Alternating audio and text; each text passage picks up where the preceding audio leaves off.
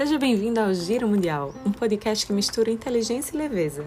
Vamos fazer esse giro e descobrir tudo o que está acontecendo no mundo agora?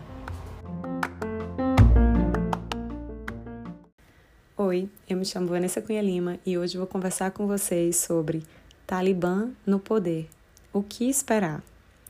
Para entendermos melhor essa situação toda lá no Afeganistão e irmos além do que já vem sendo maciçamente veiculado na mídia, vamos fazer um breve apanhado histórico. Começando pela pergunta: quem é o Talibã? Talibã significa estudantes em pasto, uma das línguas faladas lá no Afeganistão, e esse grupo de orientação sunita, ele foi oficialmente formado em 1994 por ex-guerrilheiros conhecidos como mujahidins, que tinham participado do confronto com forças soviéticas lá no Afeganistão, inclusive com o apoio dos Estados Unidos. E aqui um PS: os Estados Unidos fornecem armamentos para o grupo que viria a se tornar o Talibã em breve, para que lutassem contra a União Soviética em plena Guerra Fria. Receberam o grupo na Casa Branca durante o governo Ronald Reagan e o presidente os chamou de guerrilheiros da liberdade naquela época. Desde a sua criação, o objetivo do Talibã era impor uma lei islâmica no país da forma extremista com a qual os seus integrantes interpretavam. O Talibã conseguiu esse objetivo rapidamente. Em 1996, eles capturaram Cabul. Em síntese, então, em 1994, o Talibã é criado.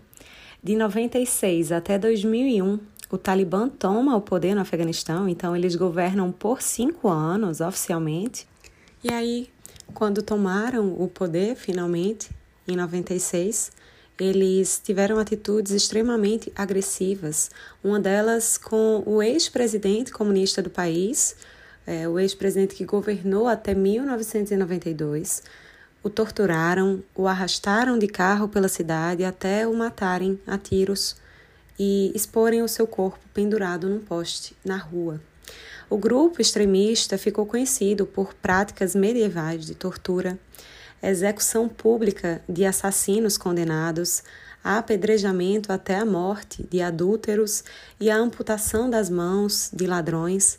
Proibiram televisão, música, filmes, maquiagens. As mulheres ficaram sem direito a trabalho, as meninas com mais de 10 anos sem direito à educação, mulheres não podiam sair de casa sem estarem acompanhadas de algum parente homem. Além disso, forçavam casamentos de meninas em torno dos seus 12 a 15 anos de idade no mais tardar. E todas as mulheres eram obrigadas a usar o véu que cobre todo o seu rosto homossexuais sem qualquer chance de sobrevivência. As mulheres que infringissem as regras às vezes sofriam humilhações e espancamentos públicos pela polícia religiosa do Talibã, que atuava sob uma interpretação bastante rígida da Sharia, a lei islâmica. Aliados da Al-Qaeda e conhecidos também por atentados terroristas. Esse é o Talibã. E aí 11 de setembro de 2001, o Talibã segue no poder no Afeganistão e o líder da Al-Qaeda, Osama Bin Laden, muçulmano de orientação sunita, realiza ataques terroristas contra os Estados Unidos, o mais famoso deles contra as Torres Gêmeas do World Trade Center, com guarida do seu aliado Talibã que foi acusado de esconder e de financiar membros da Al-Qaeda. George W. Bush, em resposta, invade o Afeganistão e retira o Talibã do poder em 2001. Foram 20 anos de conflito armado, ou seja, perdurou durante quatro diferentes governos.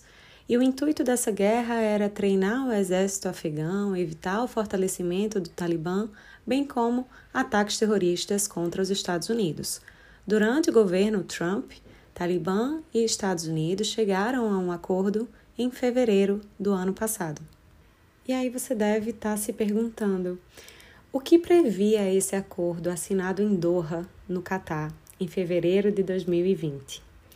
Previa 14 meses de retirada até abril desse ano, de maneira gradual e progressiva, até concluir o processo por completo. Biden adiou para 31 de agosto o prazo final de retirada, mas ele não foi tão gradual como previsto inicialmente. Os termos do acordo eram que o Talibã deveria interromper suas conexões com grupos terroristas internacionais, a exemplo da Al-Qaeda, impedir que eles utilizem o Afeganistão para realizar ataques contra os Estados Unidos ou que qualquer outro grupo extremista, a exemplo do Estado Islâmico, inclusive que é rival do Talibã, tá? opere em áreas controladas por eles. Aliás, como você exige que uma organização terrorista pare de ser terrorista, interrompa conexões com grupos terroristas que são conhecidamente seus aliados? É um pouco complicado.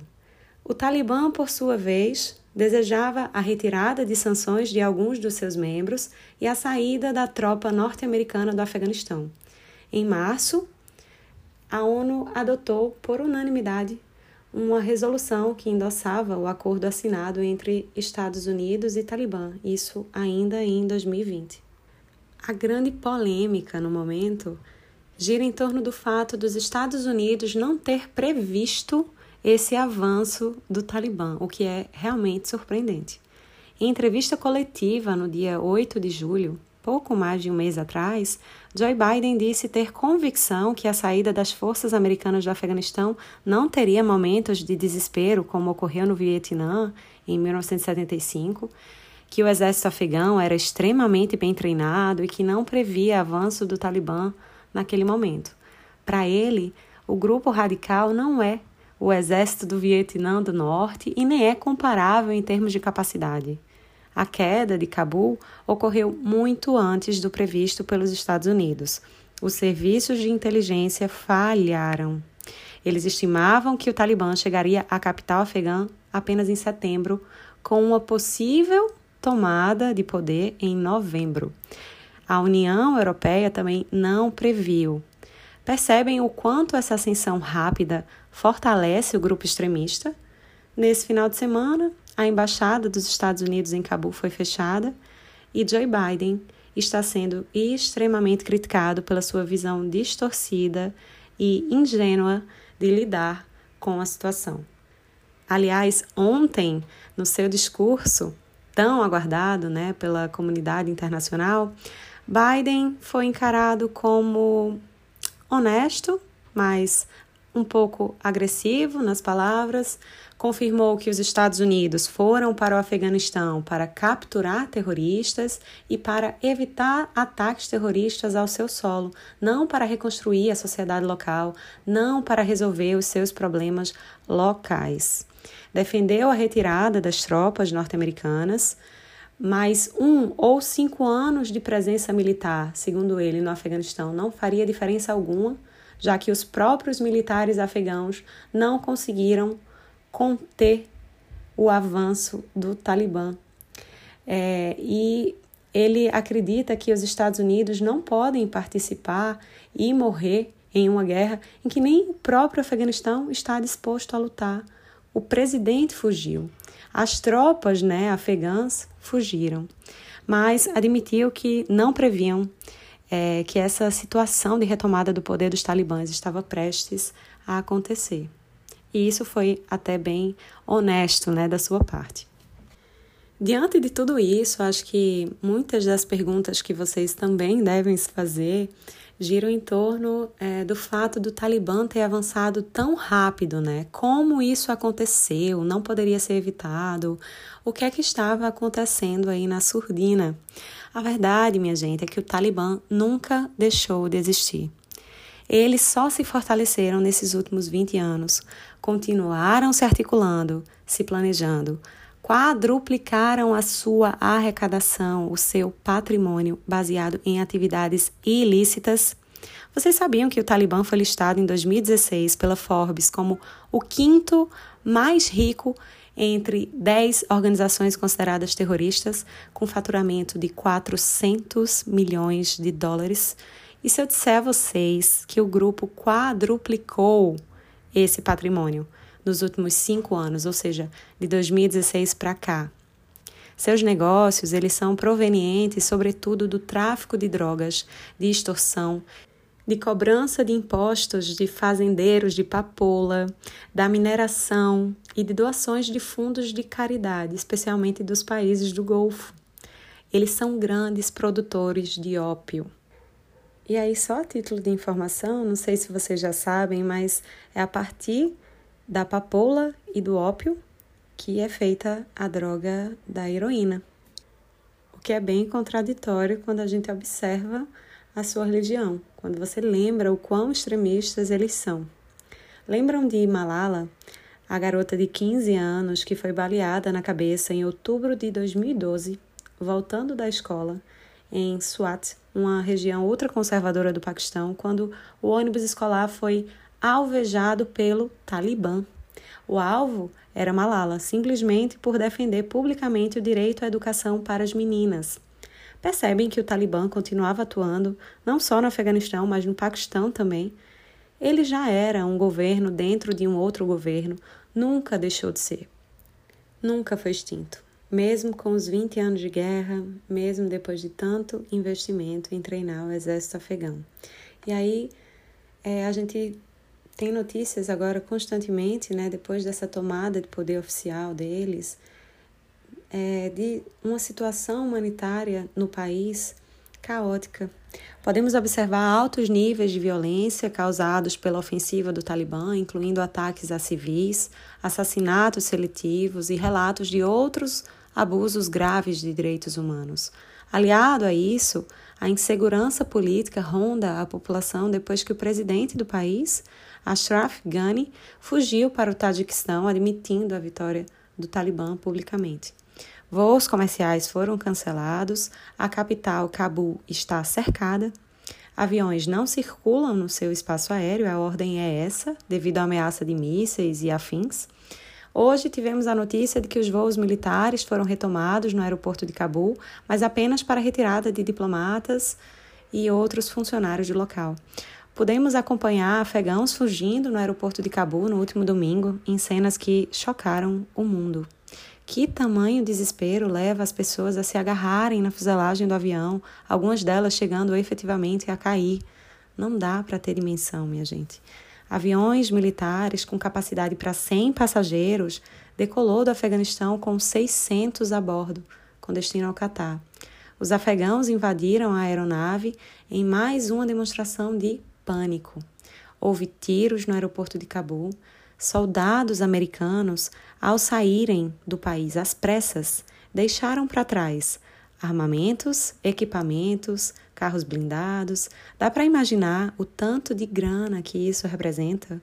O que fica claro é que o Talibã está ainda mais bem armado, equipado e poderoso agora. Já há inclusive relato de algumas dessas práticas medievais em cidades afegãs. Muitos afegãos, inclusive, estão se antecipando com mulheres se cobrindo, empresários fechando estabelecimentos que eram para ambos os sexos, dentre outras atitudes precipitadas. A maior parte dos afegãos declara se sentirem abandonados. Abre aspas, o mundo nos abandonou. Estamos cercados e sem resgate. Fecha aspas. E aí, minha gente, o que essa retomada de poder representa para o mundo? Quais os efeitos colaterais imediatos? Podemos prever uma instabilidade política não só na Ásia, mas em todo o mundo. Um provável aumento na violência e repressão aos direitos das minorias, direito das mulheres, um aumento também no fluxo de refugiados, principalmente para o Tajiquistão, para o Paquistão, para alguns países na Europa novos aliados surgindo nesse cenário internacional e talvez até uma certa surpresa nos governos que provavelmente irão reconhecer o Talibã bem em breve. E aí eu queria mencionar aqui para vocês alguns trechos de discursos ontem é, na reunião do Conselho de Segurança da ONU de alguns países.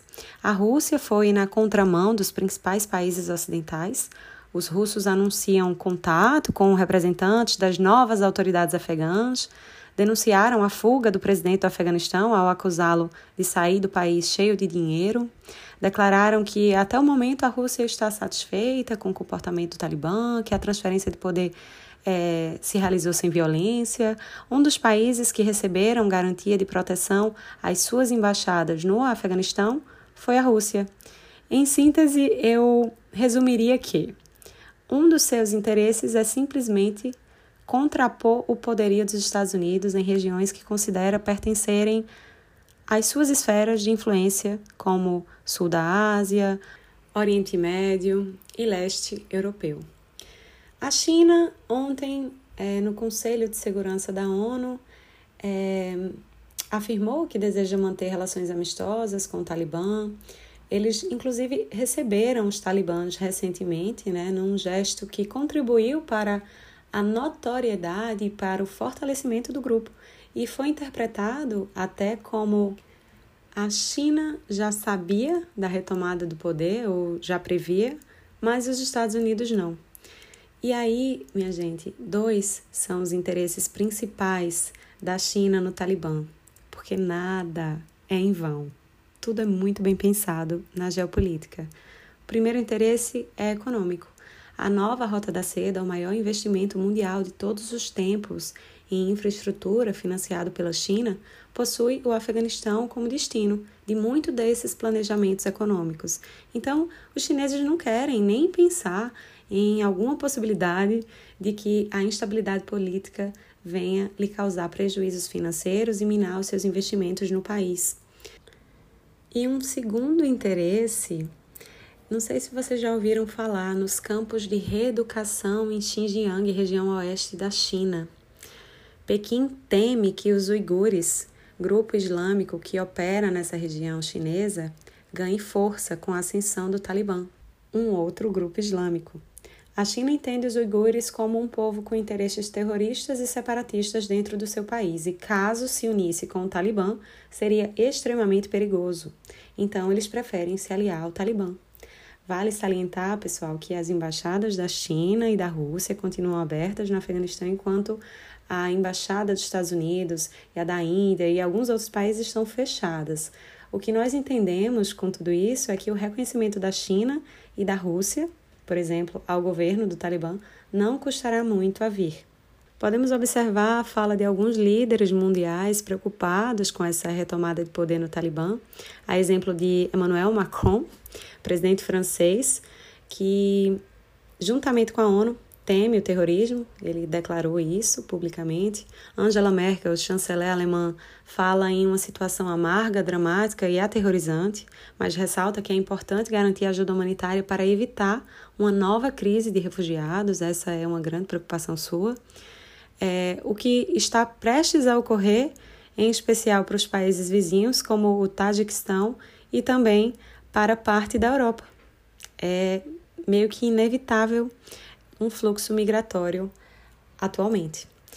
A OTAN se diz preocupada com ataques a civis e graves abusos de direitos humanos no Afeganistão e afirma que o Talibã precisa entender que não será reconhecido pela comunidade internacional se tomar o país à força. E aí, eu agora vou entrar na minha análise em particular, de maneira bem breve, para finalizar o podcast de hoje, tá?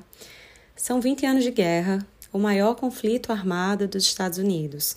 Quando olhamos para o Afeganistão, que continua tão caótico quanto há 20 anos, vemos o fracasso desse modelo americano de fazer valer a sua democracia sobre sociedades que têm forma de organização completamente diferente, e particularmente no Afeganistão, um país tão corrupto. Não sei se vocês sabem, mas no índice de transparência mundial ele está na colocação 165 dentre 180 países avaliados. Essa guerra começou no governo George W. Bush, quando à época os americanos, tomados por um ímpeto nacionalista no momento, se alistaram em número recorde para servir no Afeganistão. Com o desgaste natural que toda guerra gera, Obama já tinha pretensões de retirar as tropas norte-americanas de lá, mas não encontrou meios para fazer. Trump foi quem efetivamente realizou o acordo em 2020, sentando à mesa para negociar com os talibãs, e Biden apenas o cumpriu Essa retirada já era um desejo antigo do eleitorado norte-americano e esse tema sempre voltava à pauta durante as eleições. O dinheiro investido era alto, os custos sociais também. Muitos americanos morreram, assim como afegãos e outras nacionalidades. Mas, ao meu ver, o problema não foi a retirada é, das tropas norte-americanas do país, não foi essa decisão, mas como ela se deu. A falta de planejamento e de previsibilidade dessa tragédia anunciada foi assustadoramente ingênua vindo de uma nação tão poderosa e com um serviço de inteligência mais preparado do mundo. A cena de americanos fugindo do país, deixando armamentos para trás, é de fato vergonhosa para os Estados Unidos. Para nós, povo comum, fica a sensação de que foram 20 anos de vidas perdidas. O próprio Anthony Blinken, secretário de Estado dos Estados Unidos, disse que Washington investiu bilhões de dólares em quatro governos dos Estados Unidos nas forças do governo afegão, dando a eles vantagens sobre o Talibã, mas ainda assim não conseguiram impedir o avanço do grupo. O Talibã, pessoal, nunca deixou de existir, pelo contrário, ele se fortaleceu. Ele, como eu já falei, quadruplicou a sua fortuna, se tornando uma das organizações extremistas mais ricas do mundo. Saem muito fortes disso tudo, com um novo discurso de que queremos a estabilidade do Afeganistão, vamos proteger o direito das mulheres, poderão estudar, poderão trabalhar, sair de casa desacompanhadas, apenas exigiremos o uso do hijab. Penso que essa fala apaziguadora não é um sinal de bandeira branca.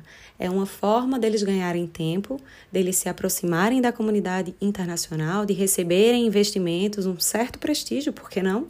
Para só então mostrarem as suas reais intenções. Não se surpreendam. Sua finalidade ela é inteiramente baseada numa ideologia radical e distorcida do Alcorão. Os próprios muçulmanos afirmam que essa não é a crença real e originária do islamismo. Eu não acredito que, meio que instantaneamente e sem qualquer motivo aparente, eles viraram um grupo sensato e menos extremista agora. O que tudo isso representa para os Estados Unidos? Penso que 20 anos de treinamento a um exército que não soube reagir minimamente e fugiu. Não caiamos na ideia fácil de que a culpa é unicamente de Biden. Não foi ele a invadir o Afeganistão nem a assinar o acordo. Porém, era uma tragédia fácil de ser prevista e ficou muito feio quando, na sua última declaração, o presidente dos Estados Unidos da América ignorou o avanço dos talibãs pelo simples fato do exército afegão ter cerca de 300 mil integrantes bem treinados. Mas ele não sabia a realidade desse exército. Na verdade, ele não sabia. É, vocês sabem que no final das contas a história é cruel com quem falha e é sobre Biden que a culpa vai ser recaída. Os poucos, mas ainda relevantes avanços civis e em direitos humanos adquiridos nesses últimos 20 anos podem ser deixados para trás. Esperemos os próximos capítulos dessa história no Afeganistão. Se você gostou do nosso conteúdo, por favor, compartilhe com seus amigos, tornem eles mais informados e nos encontramos na quinta-feira. Um abraço.